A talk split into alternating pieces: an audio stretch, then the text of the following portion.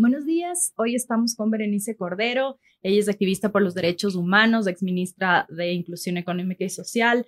Eh, hemos venido a hablar hoy con Berenice sobre el Comité para la Eliminación eh, de la Discriminación contra la Mujer, CEDAW, que está instalado ahora en su sesión. Eh, hay representantes del Estado que están asistiendo a este, a este encuentro y lo que queremos conversar un poco es cuáles son aún estos enormes desafíos que tiene el Estado, de estos compromisos que había asumido y que asume año a año y que todavía son una deuda. Bienvenida, Berenice, un gusto tenerla aquí. Muchas gracias, Sol. También un abrazo muy fraterno a todos quienes nos escuchan esta mañana. Sí, 28 y 29 es la reunión del comité este de la CEDAW. las siglas son en inglés, pero es una convención en relación a las eliminación de todas las formas de discriminación contra la mujer, que ha tenido impactos muy importantes en todo el mundo, ¿no?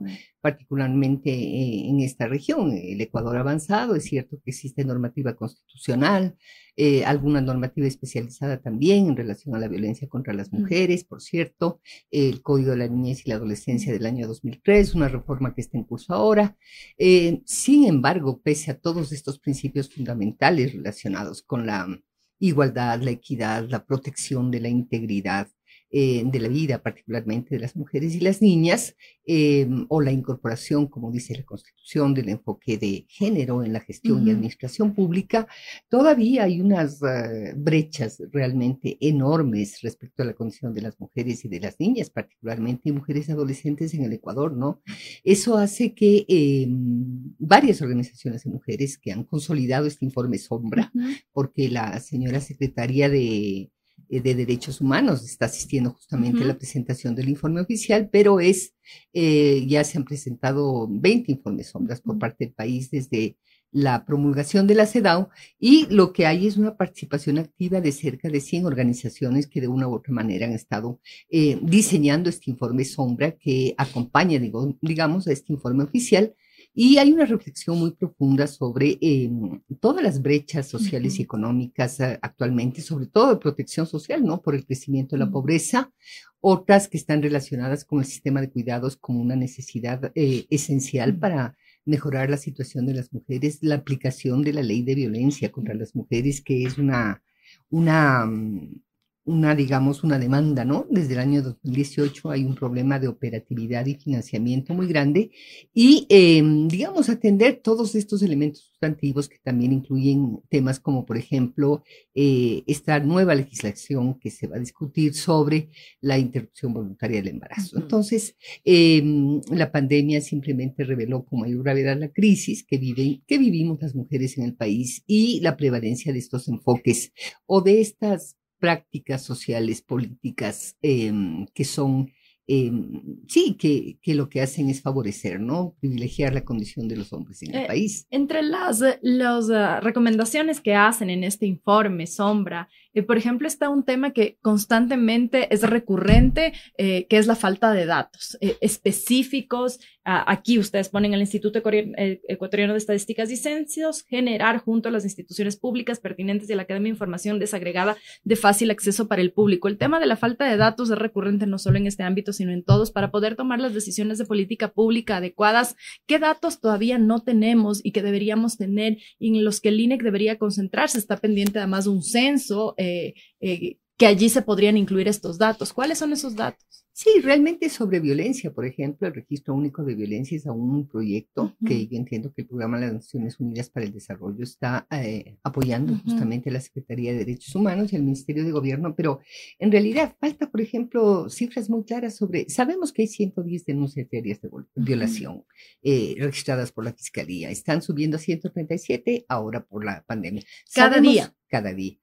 Sabemos que se produjeron eh, aproximadamente cuatro, sí, 40 mil llamadas de auxilio por violencia mm, doméstica o violencia contra las mujeres también eh, el año 2020. Sin embargo, las víctimas solamente recibieron atención cerca de 3.000 o 4.000 víctimas. ¿Qué pasa con el resto de víctimas? ¿Atención en dónde? Atención eh, a través de servicios de, los, de, protección integral que tiene la Secretaría de Derechos Humanos, que es muy poquito, ¿no? 80 equipos para atender las dimensiones tan grandes de la violencia. Entonces, está, eh, digamos, conocemos por este, justamente el ECU 9 911, pero necesitamos saber, ¿no? ¿Qué pasa eh, con las denuncias de niños, niñas y adolescentes víctimas de delitos sexuales? En el caso del femicidio, queremos saber cuántos huérfanos quedan del femicidio, ¿no? Ahí sabemos, según la Fiscalía, que son 420 femicidios en los últimos seis años, entre el 14 2014 y el 2020, pero las organizaciones de mujeres señalan que son 920 femicidios. Es decir, un subregistro gigantesco. Eh, hay un subregistro y también muchas muertes violentas que se producen cerca de mil muertes violentas cada mes, por una, son cerca de diez mil que no se explican y muchas eventualmente son eh, femicidio, ¿no? Tampoco está claro cuántas realmente son las denuncias sobre abuso sexual de las mujeres. No hay un registro único. Una cosa dice el Consejo de la Judicatura, otra dice la Fiscalía. Tampoco cuántas son las víctimas asistidas. Justamente, Sol, eh, me acabas de preguntar y te digo, de acuerdo a la Secretaría de Derechos Humanos, en, e, este contexto, que eran 40 mil llamadas durante el problema de la pandemia hasta el año 2020, eh, esto significa que son cerca de 300 llamadas diarias, pero el número de víctimas atendidas no rebasa las 4 mil. Igual sucedió solo en el caso de las víctimas de eh, violencia sexual en los establecimientos educativos. No se diga por fuera, de acuerdo a los datos, por ejemplo, del Ministerio de Educación, que es otra fuente de datos. Por eso es la necesidad de un registro único sobre violencia. Ahí, por ejemplo, se ve cómo aproximadamente se recopilan 3.800 casos dentro del sistema educativo de violencia ¿no? sexual y fuera del sistema educativo conoce el sistema educativo que hay como 8.000 casos justamente hasta julio de este mes, de, de este año 2021. ¿Sí? Ocho mil por fuera del sistema educativo. Entonces, eh, nos faltan eh, realmente las cifras eh, del tipo de pericias que se realizan. ¿Cuántos son testimonios? ¿Cuántos son pericias psicológicas? ¿Cuántos son pericias forenses? Etcétera. Necesitamos saber cuántos son testimonios anticipados. ¿Cuántos de estos casos graves que al final no llegan, no llegan a disminuir la impunidad son, son están en etapa pre preprocesal o procesal del 100% de los delitos. ¿Cuántos son eh, realmente eh, el número de jueces y fiscales realmente involucrados en estos procesos?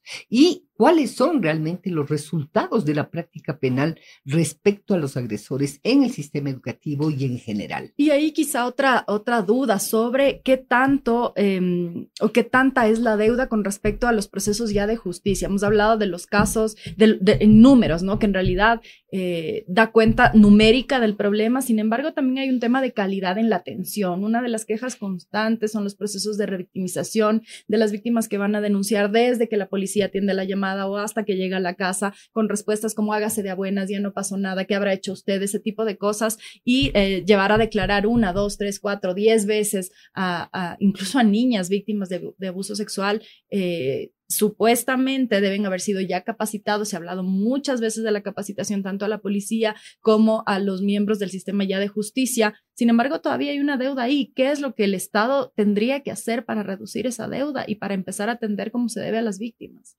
Bueno, justamente incluso los partes policiales eh, no identifican claramente cuando se trata de violencia, es decir, el país cuenta con un sistema, el sistema David, bien importante en relación a seguridad eh, ciudadana, y ahí justamente se producen, qué sé yo, miles de partes policiales diarios por este tipo de delitos, sin embargo el policía no logra identificar. Y esto cuando se trata de un delito de violencia psicológica, sexual, patrimonial, etcétera. Con esto lo que quiero decir es que eh, lo que sucede es que estos conceptos sobre violencia eh, son conceptos que están tan naturalizados, son parte de las relaciones de género que están estructuradas entre hombres y mujeres, entre adolescentes, eh, varones y, mujeres, hombres y mujeres, etcétera.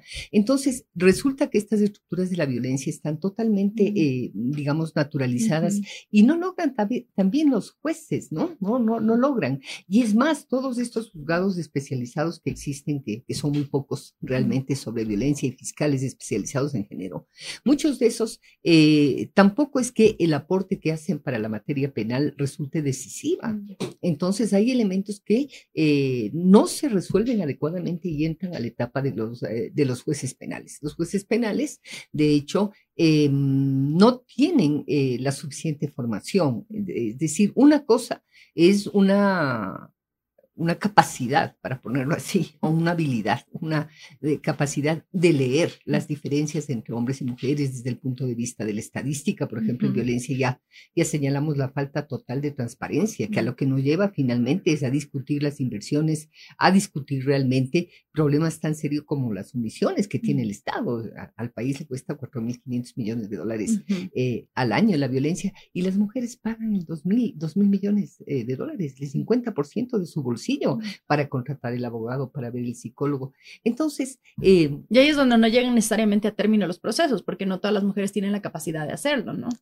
Claro, o sea, cuesta el transporte, cuesta el escrito, cuesta el abogado, cuesta llegar donde el juez, eh, las reiteradas veces que son llamadas, cuesta el perito. Eh, entonces estamos hablando de un, problema de que estos servicios efectivamente no son gratuitos.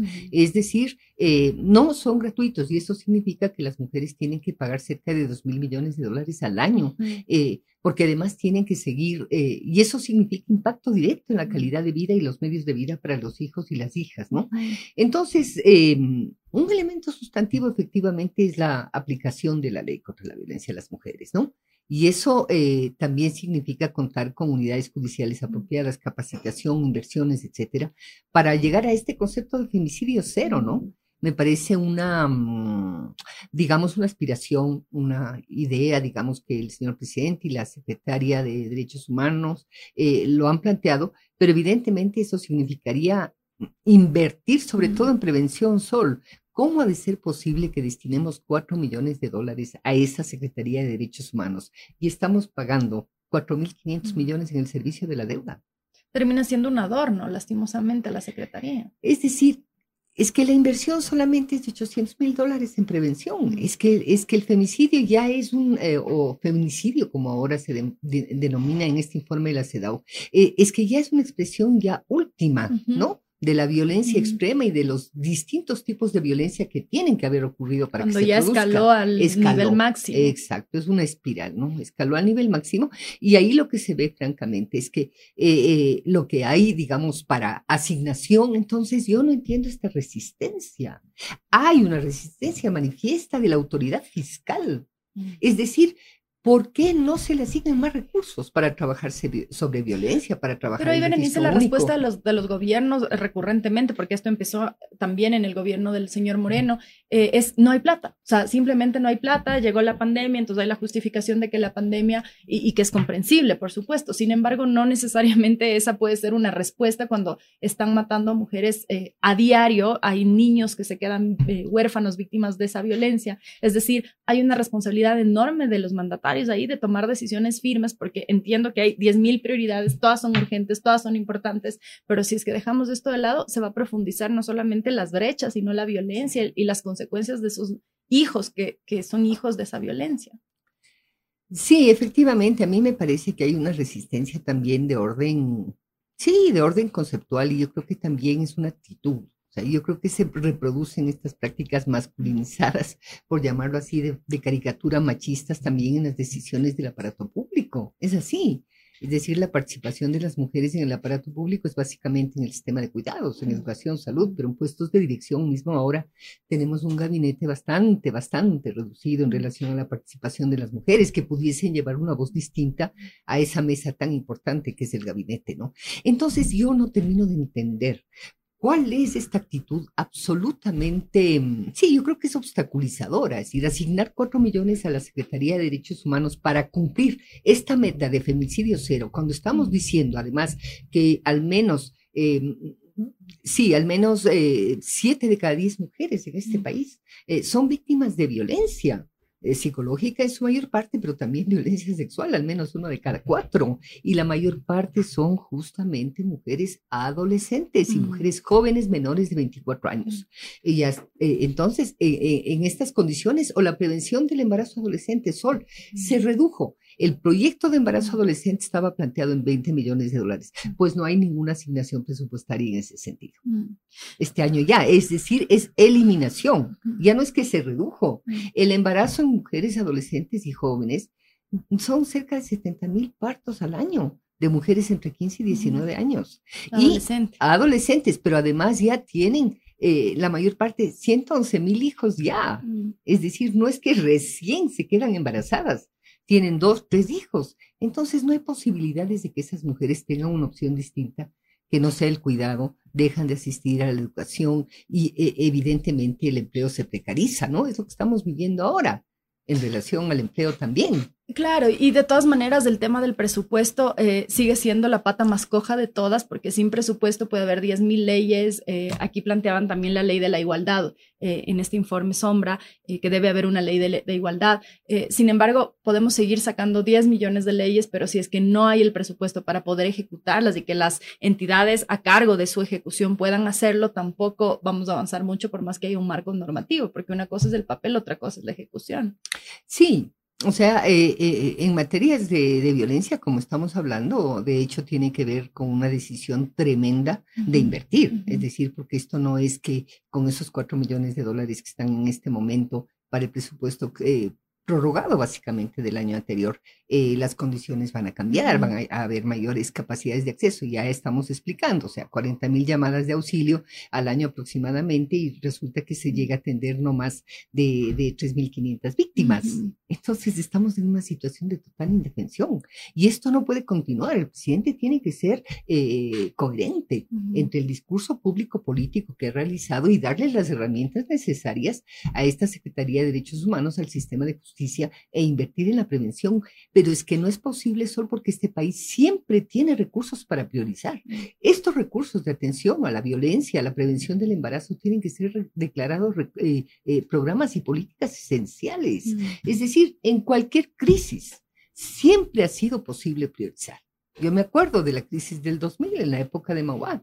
Se establecieron unos programas prioritarios y se resolvió no tocar esos recursos eran justamente de acceso a la escuela, inversiones en salud, etcétera.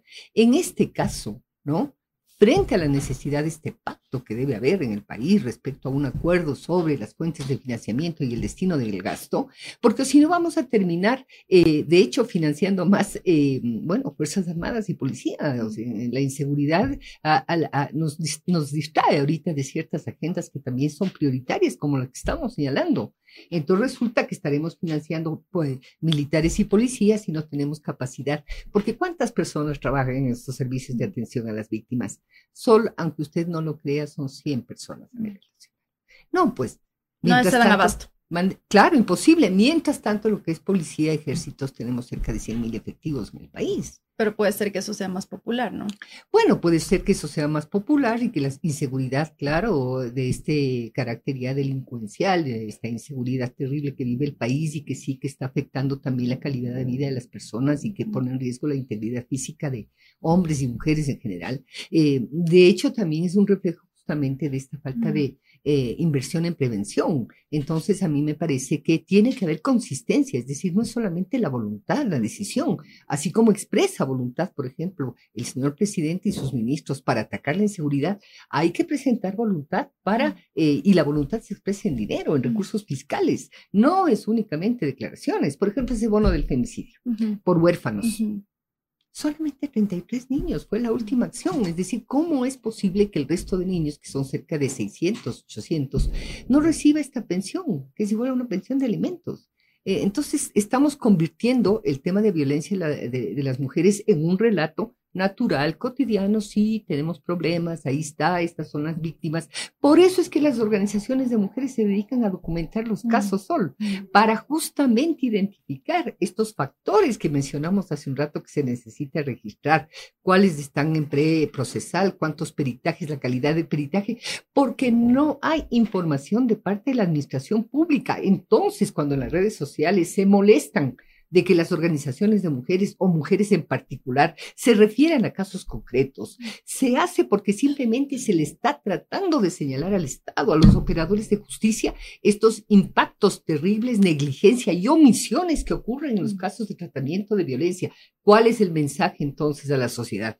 Sigan nomás, que aquí no pasa nada. Y si usted es víctima, no hay cómo atenderle. Eso ya sucedió en el sistema educativo y ya le comento los datos de la capacidad operacional del Ministerio de Justicia. claro, claro, ahí, ahí sin, duda eh, hace falta una decisión política. Usted fue parte de un gobierno y sabe que no es tan sencillo, por más que usted lleva años como activista en este tema, el momento en el que es ministra no necesariamente puede pasar algo, digamos, el peso que usted puede tener sobre las decisiones de un presidente no es tan grande. ¿Qué pasa ahí? Es decir, por, poner un, ejemplo, en el, en el eh, gobierno del presidente Moreno, los datos, 23% de reducción del presupuesto, en la Secretaría de Derechos Humanos pasa de 5.4 millones a 4.7. Algo similar en la Judicatura, presupuesto de 300%, pasó de 7 millones a 2.2 millones de dólares. En la, en la Fiscalía también una reducción, aunque también fue menor. Digamos, son decisiones políticas de los gobiernos que dejan por fuera constantemente, independientemente de su filiación política. Porque digamos, este es un gobierno con una filiación política más bien de derecha, el presidente Moreno era más bien de izquierda, y bueno, y si seguimos regresando, podemos seguir encontrando este tipo de em, inconsistencias, digamos, ¿no? Que el discurso sí, por supuesto, es popular también decir que van a luchar por defender los derechos de las mujeres, pero a la hora de tomar las decisiones no necesariamente ocurre. ¿Qué pasa ahí? Eh, también estuve apoyando una época, pero por trabajos en relación a adolescentes infractores, ¿no? Eh, el Ministerio de Justicia, y ahí vi la realidad. 130 millones, recuerdo, en el año 2017. De eso, básicamente, 122 millones se destinaban para, eh, y un poco más, para la, lo que es el sistema de rehabilitación, ¿no? Personas privadas de la libertad. Una cantidad enorme de dinero. Realmente era marginal, marginal los temas de prevención, atención de la violencia marginal. Además, 2014 el COIP recién comenzó a establecer delitos penales y demás. Y entonces yo sí encuentro, sí encuentro, y en eso sí hay que ser claros, de que hay, de que hay una comprensión eh, de, eh, que, que termina fortaleciendo la desigualdad. Yo recuerdo larguísimas conversaciones con Richard Martínez e incluso a la ministra, em, a la ministra, a, Bernarda, eh, justamente le decía el otro día, el MIES de todas maneras tiene una ejecución que no es del 100% siempre. Es decir, ¿por qué no se arregla un convenio de cooperación para que el MIES traslade menos recursos para estas casas de acogida? Son dos millones. Que ha sido problema también todo el tiempo, los recursos para las casas de acogida. Son solamente cinco casas de acogida que tiene el país financiadas.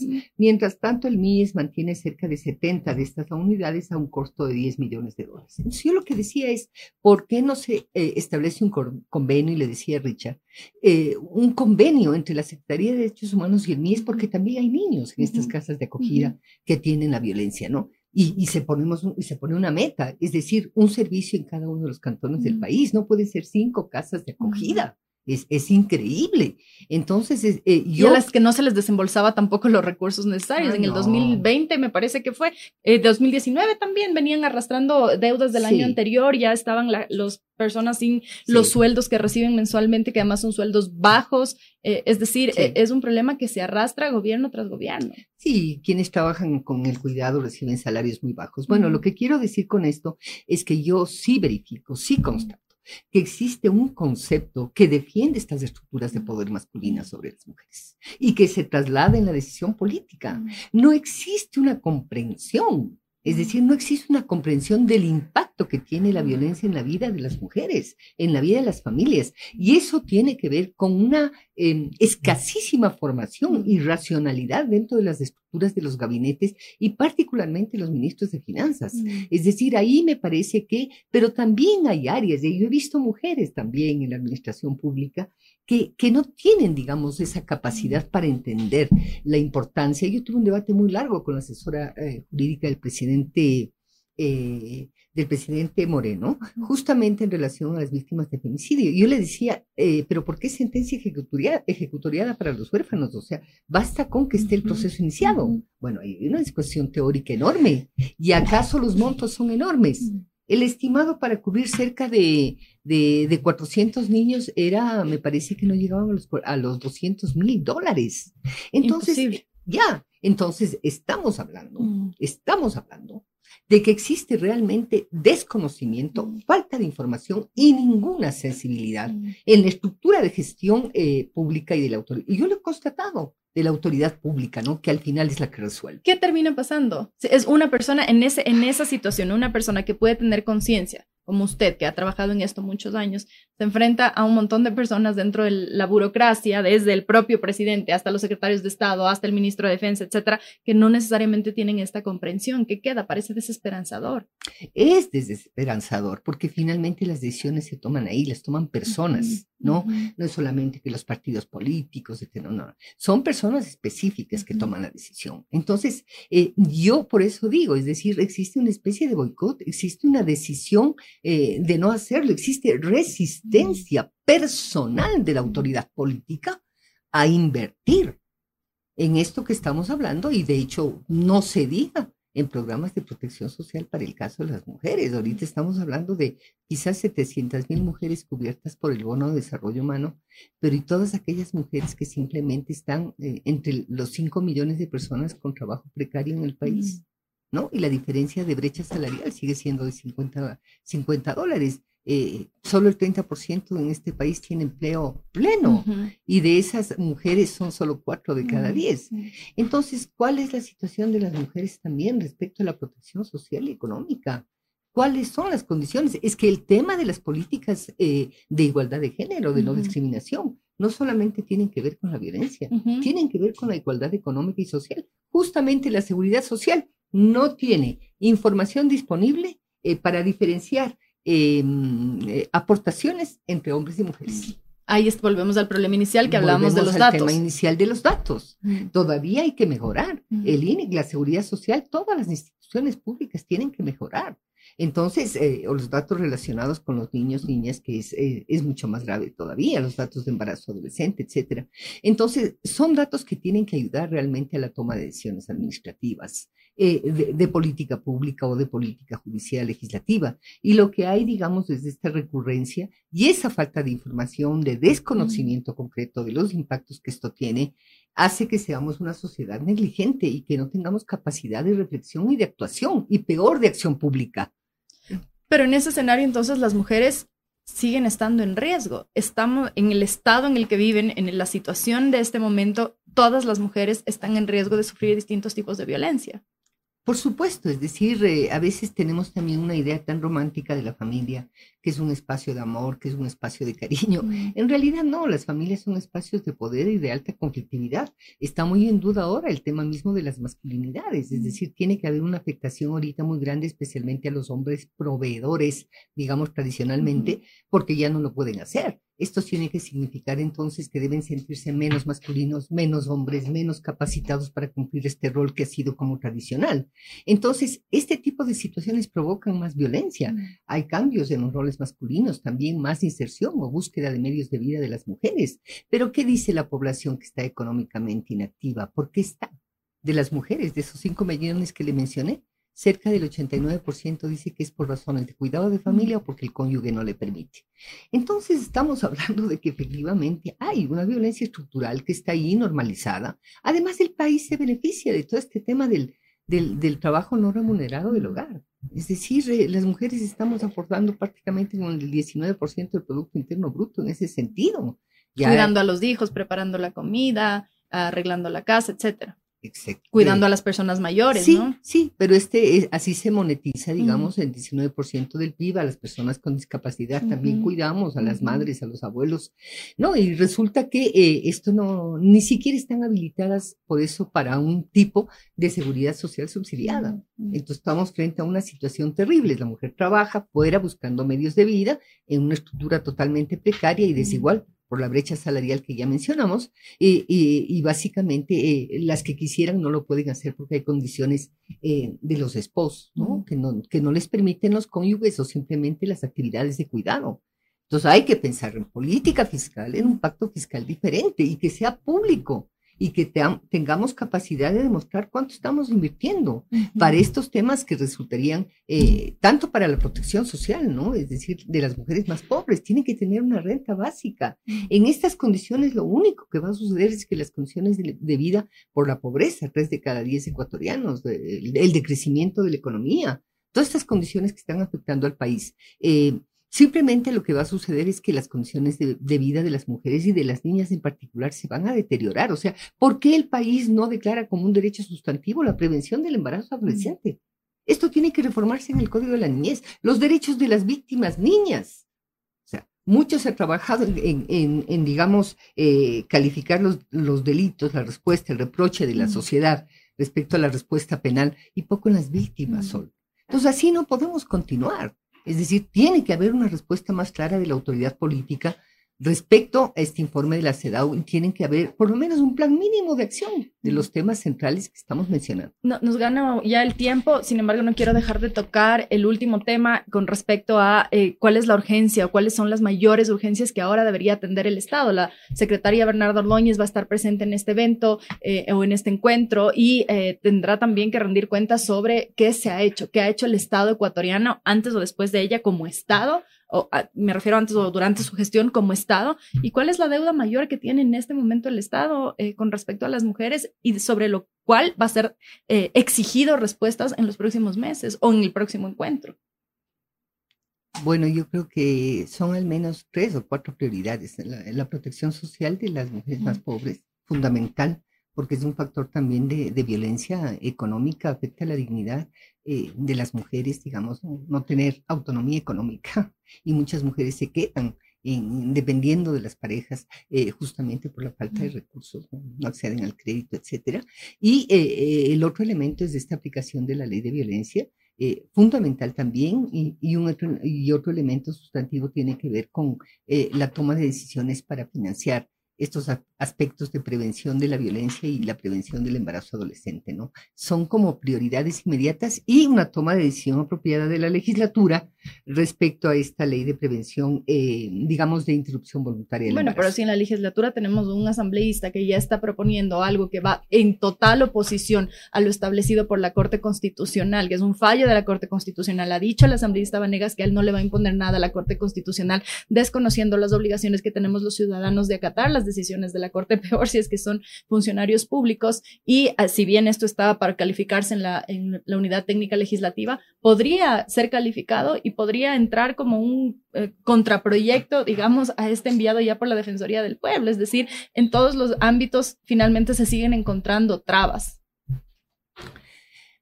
Sí, eh, yo pienso, digamos, y sí escuché, pues, de que no cumple también algunos requisitos básicos. Tendría que haber estado, digamos, justamente en un informe de GK, todo eh, contener con la, digamos, tener los respaldos de los bloques respectivos. Estas son firmas sueltas, pero de hecho ahí lo que se manifiesta es como una voluntad personal de retroceso. O sea, no es ni siquiera, eh, no, la voluntad es retroceder aún Pero más. que hay firmas de todos los bloques, ¿eh? Entonces creo que eso es, es, una cosa que hay que considerar. Es decir, hay firmas de UNES, firmas del, del BAN y firmas de la izquierda sí, justamente Pirina Correa, que preside la Comisión de Niñez y Adolescencia, también vi que había firmado asambleístas de... Como una, una mujer que, que, que está contraria a los derechos de las mujeres y que además no entiende que hay un fallo de la Corte Constitucional puede presidir la Comisión de la Niñez? Es incomprensible. Bueno, sí, esa es parte, digamos, de buena parte de las comisiones responden a acuerdos políticos, ¿no? Y, bueno, la Comisión de Niñez y Adolescencia es una comisión básicamente de UNES, ¿no? Esa es la conformación, porque mucha gente no le dio importancia o no,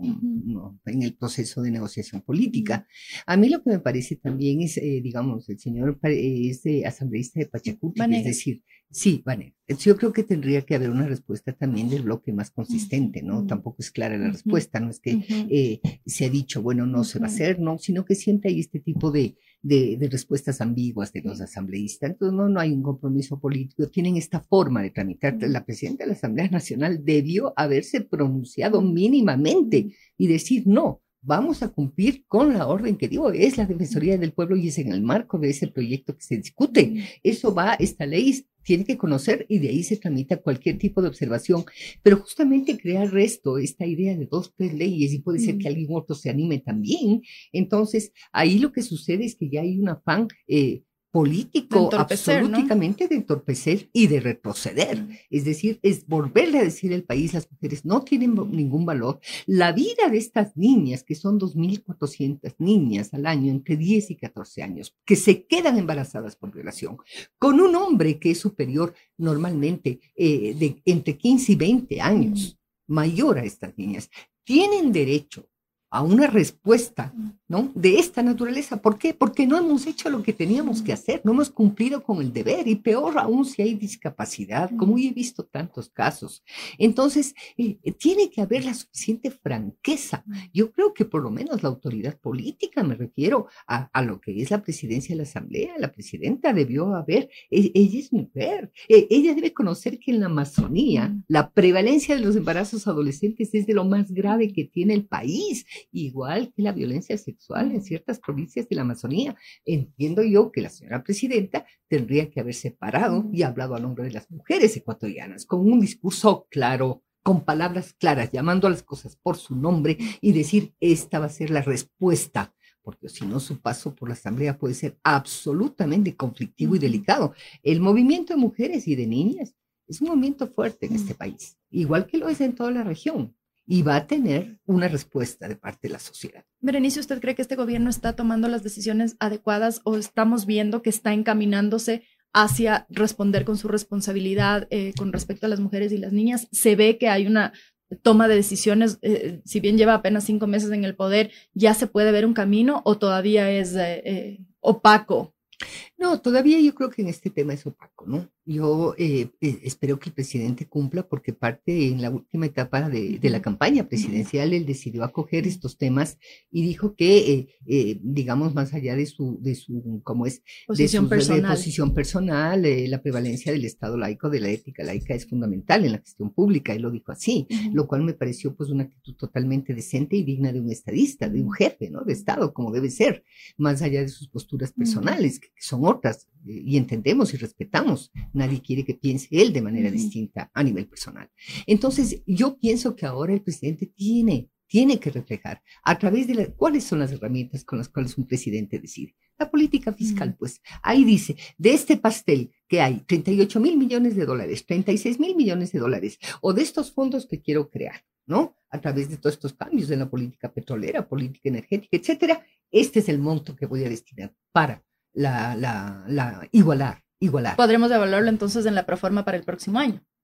Sí, no, la proforma ya está, ya está jugada. en ese sentido, entonces no, va muy bien encaminado. No, no, está encaminado, pero tiene ahí, eh, él tiene capacidad de reasignar, de renegociar siempre la proforma presupuestaria y siempre un borrador, y de ahí lo que se hace es discutir, digamos, las capacidades de, de sí, de reprogramación. Entonces el presidente tiene herramientas, tiene oportunidades. Hay muchos recursos que no se gastan de manera eficaz, eficiente en muchos ámbitos. ¿Y por qué no se hace un barrido de esos recursos?